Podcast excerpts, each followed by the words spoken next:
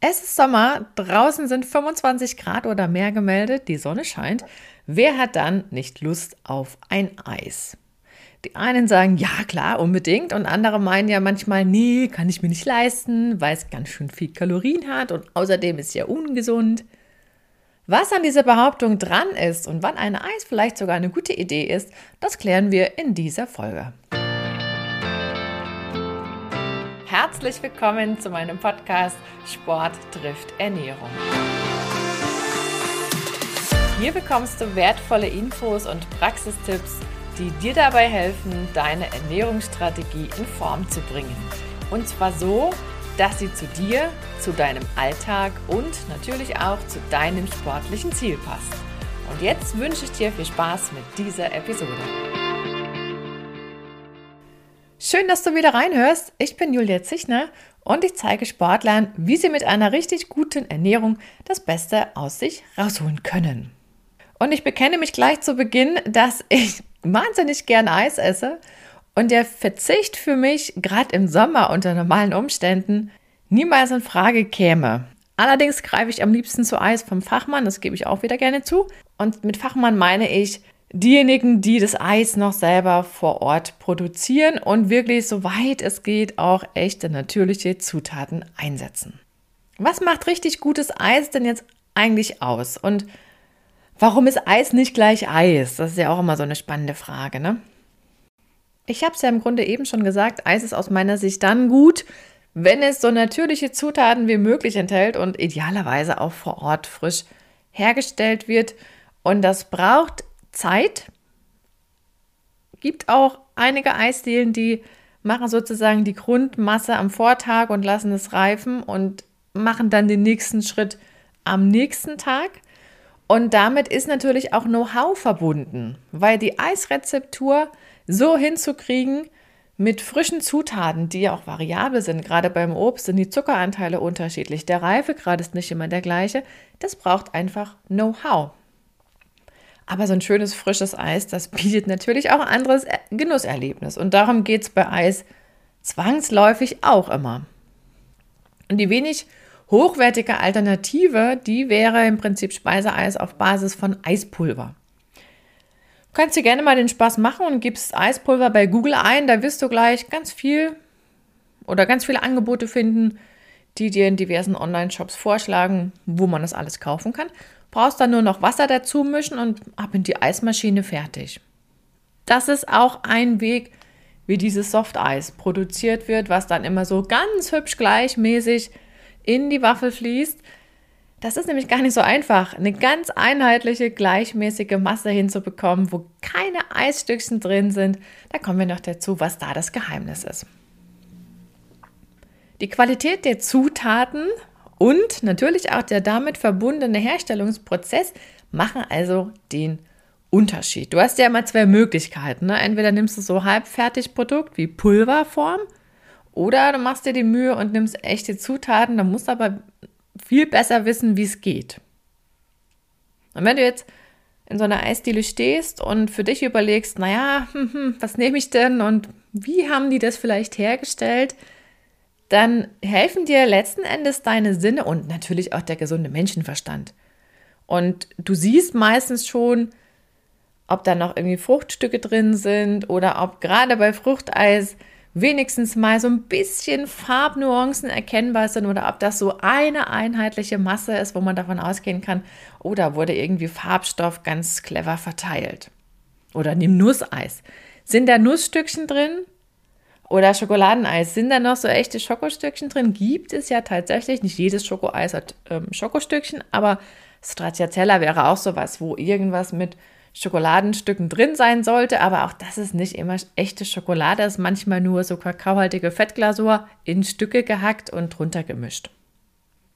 Oder nächste Sache, ich habe es eigentlich auch gerade schon gesagt, hat das Eis so eine durchweg einheitliche Farbe oder eine unnatürliche Farbe? Mit unnatürlich meine ich etwas, was nicht wirklich an die Zutaten erinnert. Ne? Beispiel Erdbeereis.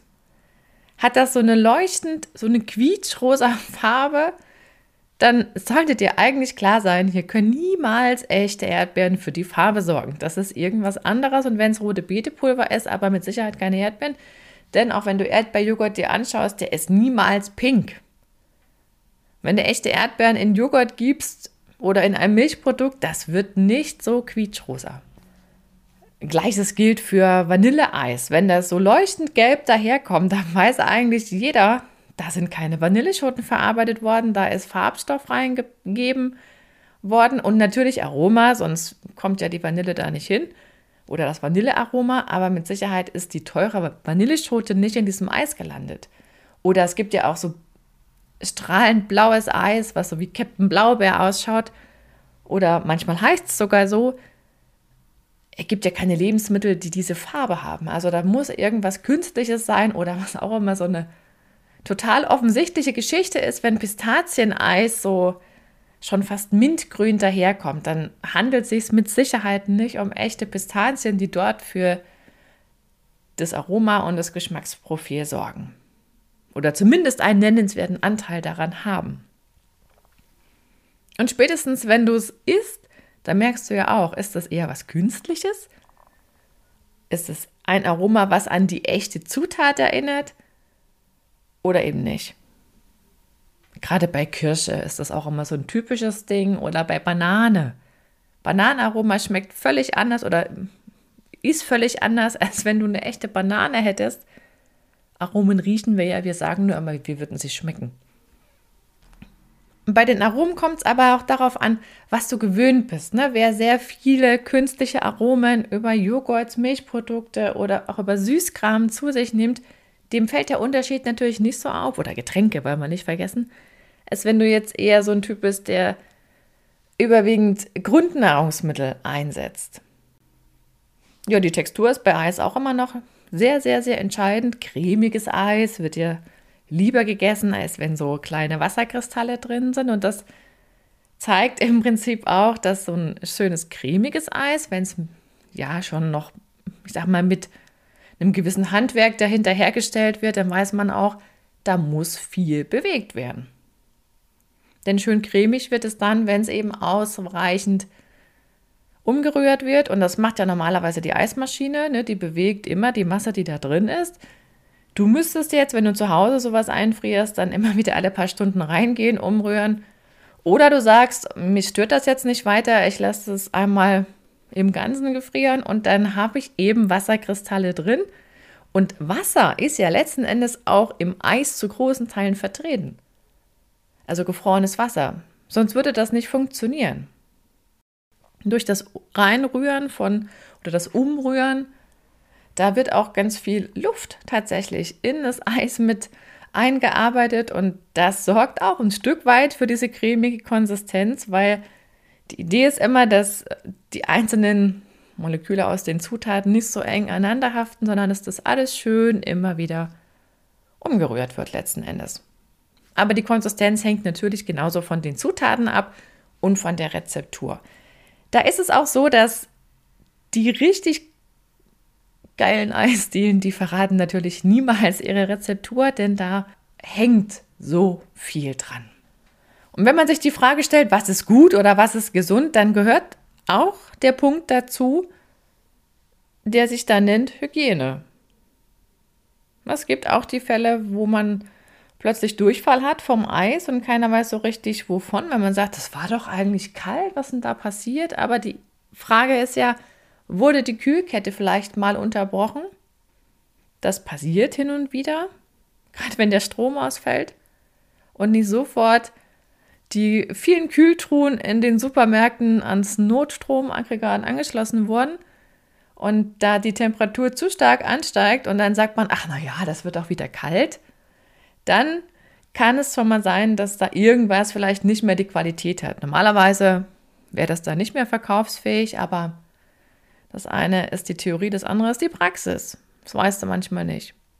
Oder beim Transport können auch Kühlketten unterbrochen werden. Passiert normalerweise nicht.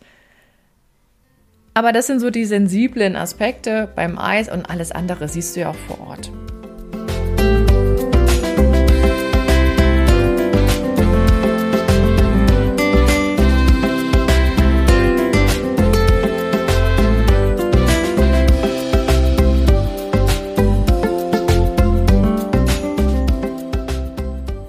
Und Und wenn ich von gutem Eis rede, dann gehe ich schon auch davon aus, dass diejenigen, die das herstellen, ehrlich und korrekt bezeichnen. Und da muss ich sagen, gibt es ja verschiedene Varianten und du könntest jetzt denken, klar, es Eis ist Eis, ja, das stimmt. Aber wir leben in Deutschland und da gibt es ganz viele Vorschriften und Leitsätze und Verordnungen und so weiter und so fort. Und da ist natürlich auch zu den einzelnen Eissorten ganz viel niedergeschrieben worden, sodass man sich dann auch darin verlieren kann. Heißt für den Verbraucher, ja, man sollte genau lesen und hinschauen. Und dann gehört auch ein bisschen Vertrauen dazu, dass derjenige, der das Eis herstellt, auch korrekt kennzeichnet. Gerade so im freien Verkauf an den Eisdielen ist das immer auch eine Vertrauensfrage, klar.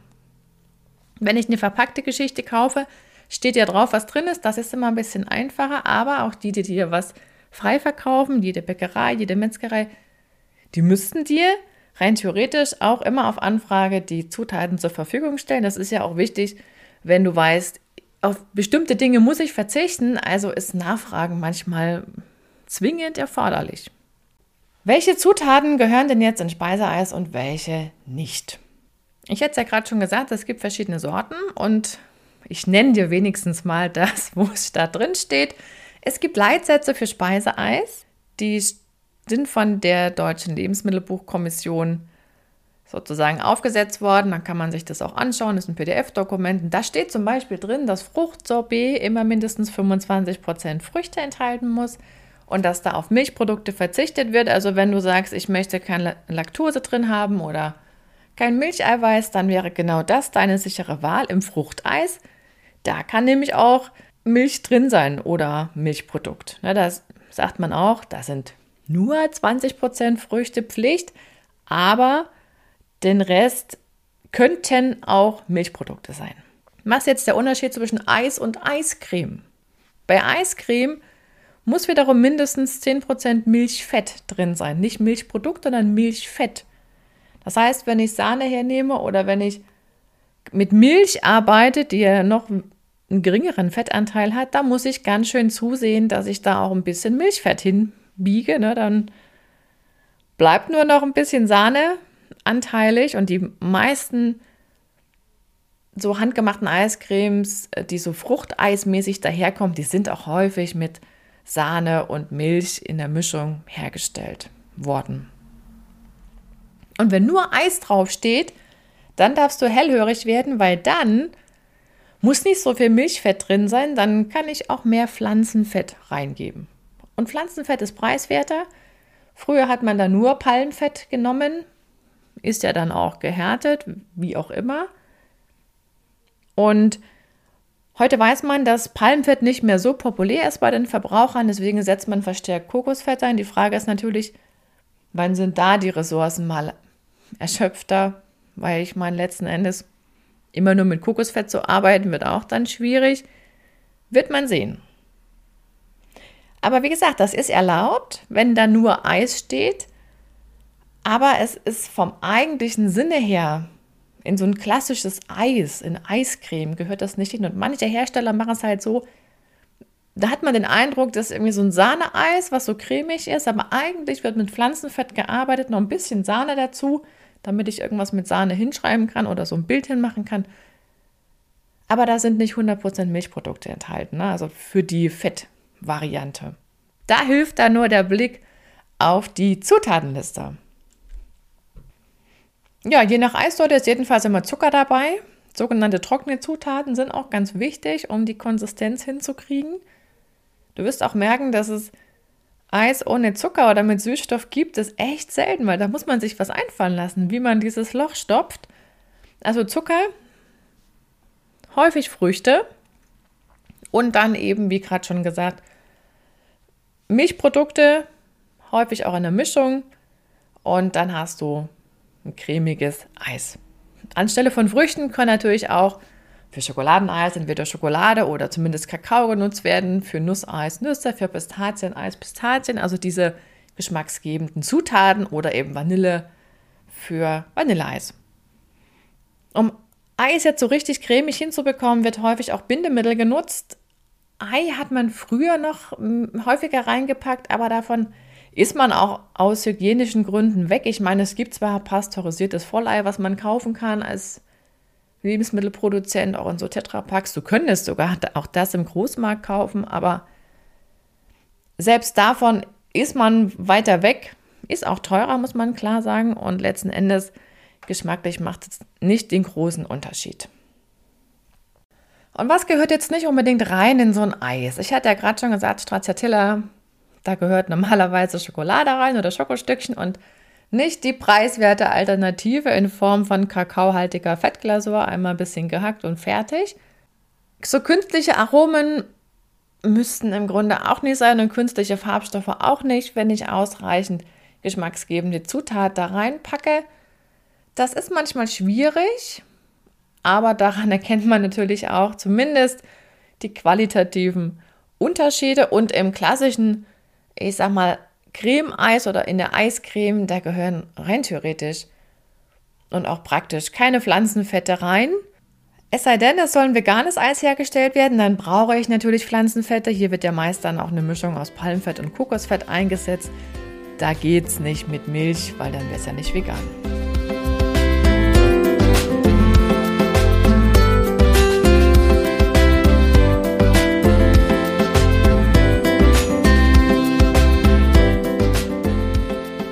Können jetzt Radsportler oder auch die Wanderer mit gutem Gewissen unterwegs ein Eis essen oder eben vielleicht sogar gezielt darauf zurückgreifen?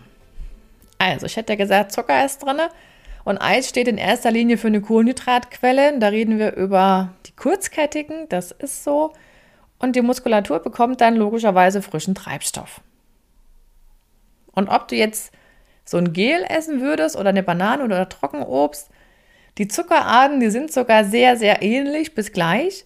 Und dann ist im Grunde völlig egal, ob du jetzt das gefroren nimmst in Form von Eis, was ja auch Obst, manchmal sogar echtes Obst und Zucker enthält, dann ist das am Ende auch wie ein Gel oder wie eine Banane. Die Größe passt. Selbst wenn du zwei Kugeln nimmst, ist der Magen nicht übermäßig gefüllt. Das reicht aber dann auch schon. Und so eine größere Kugel Eis, die liefert ungefähr so viel Zucker wie ein Gel oder eine Banane. Man könnte noch überlegen, wie viel Energie jetzt insgesamt gebraucht wird und ob du vielleicht sogar eine fettreichere Sorte wählen solltest. Und dann käme ja gerade so ein richtig geiles Schokoladeneis in Frage oder eins mit Nüssen. Wenn man mehr Kalorien braucht, weil der Weg noch ein bisschen länger ist, dann wäre das vielleicht genau die richtige Wahl. Wenn du jetzt sagst, mir sind nur Kohlenhydrate am liebsten, dann nimmst du halt Fruchtsopi, weil dann ist auch wirklich nur Obst und Zucker drin und das ist eine Mischung aus Glucose, Fructose, Saccharose, da bist du eigentlich wieder bei ja, so klassischen Isodrinks, Gels, Cola und so weiter. Das wäre im Prinzip der klassische Ersatz. Neulich bin ich gefragt worden, wenn ich jetzt die Wahl hätte zwischen Riegel und Eiskugel, wozu ich greifen würde. Und da habe ich intuitiv, ganz strategisch geantwortet, was auch sonst dass ich erstmal die Eiskugel nehmen würde und mir den Riegel für alle Fälle lieber ins Trikot einstecken würde. Man weiß ja nie, was noch kommt.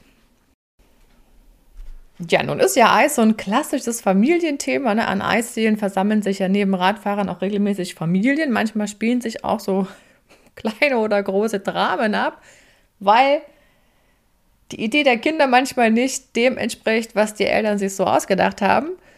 Und grundsätzlich stellt sich schon die Frage, warum sollte man jetzt Kindern vielleicht Eis verbieten oder sich auch selber Eis verbieten? Die gute Nachricht ist, mach's nicht, denn Verbotenes reizt. Und was ich mir selber oder Kindern verbiete, das wird immer dazu führen, dass ich oder eben die Kids früher oder später umso mehr Appetit drauf haben werden. Ob das jetzt Eis ist oder was anderes, sei mal dahingestellt. Und dann kommt ja noch dazu, dass Süßigkeiten und auch andere Naschereien sind nun mal auf dieser Welt verfügbar. Genauso wie Eis. Dann kann ich sagen, nee, das wollen wir alles nicht. Da sagen wir immer nein, machen so ein rotes Kreuzchen. Oder gehen wir den anderen Weg und sagen, eigentlich ist es besser, wir lernen den Kindern von klein auf einen vernünftigen Umgang damit.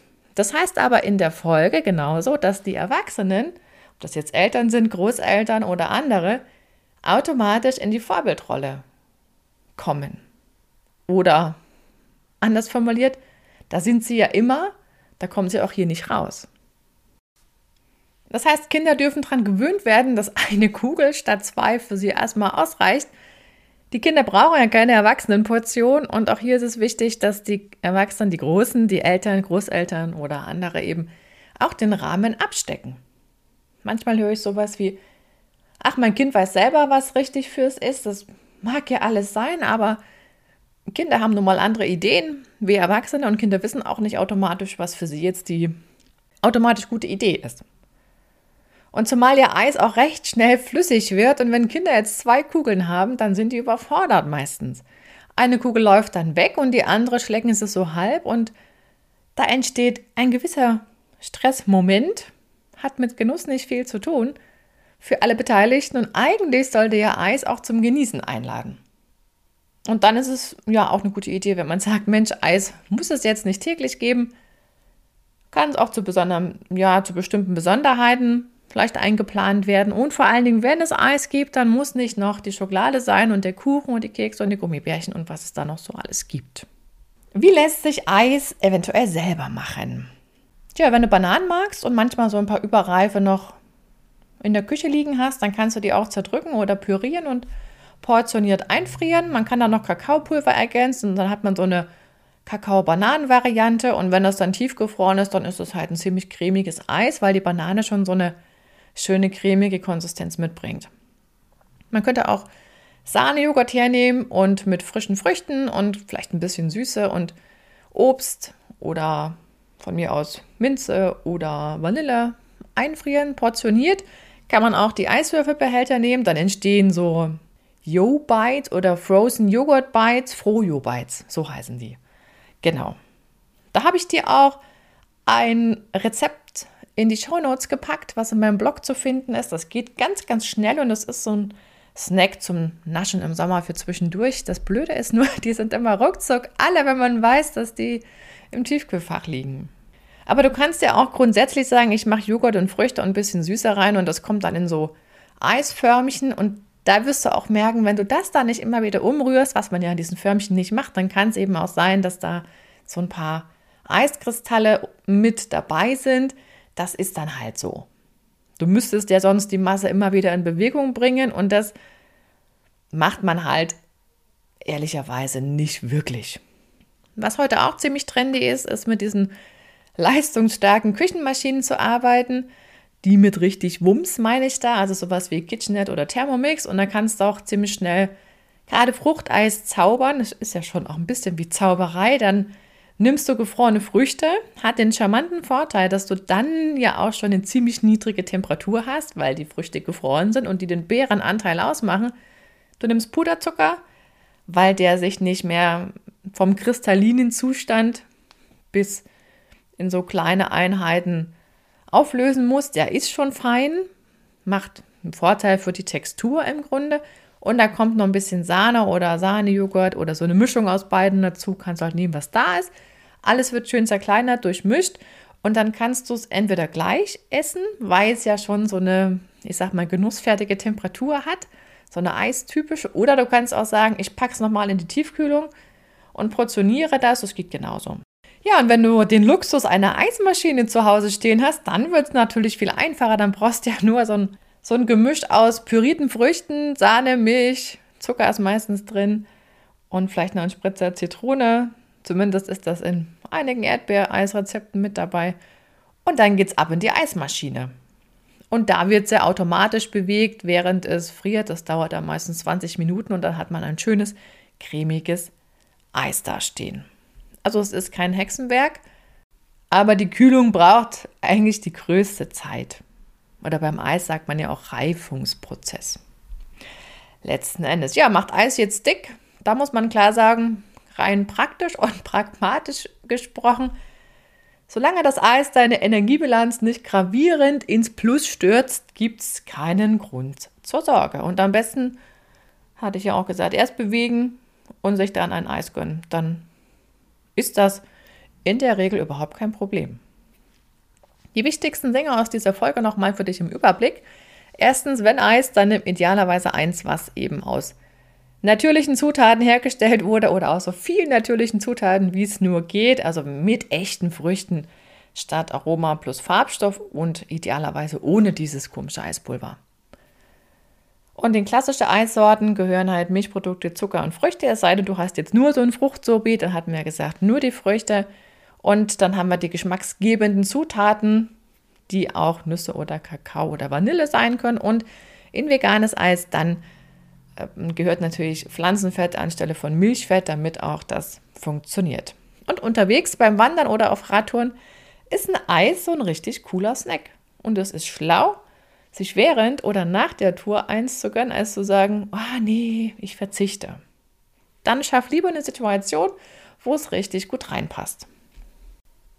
Ja, und wenn du auch neues Lebensmittel oder so ein Mythos vielleicht vor Augen hast oder ein ganz spezielles Gericht im Kopf, wo du sagst, da wüsste ich gerne mal, was die Julia dazu sagst, äh, sagt, dann schreib mir einfach eine E-Mail an feedback at foodeducation.de. Ich freue mich immer über Post und dann werde ich das Thema in einer der nächsten Episoden aufgreifen.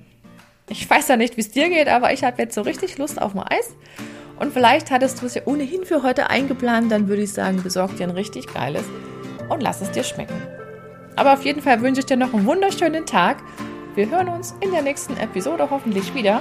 Bis dahin, deine Julia.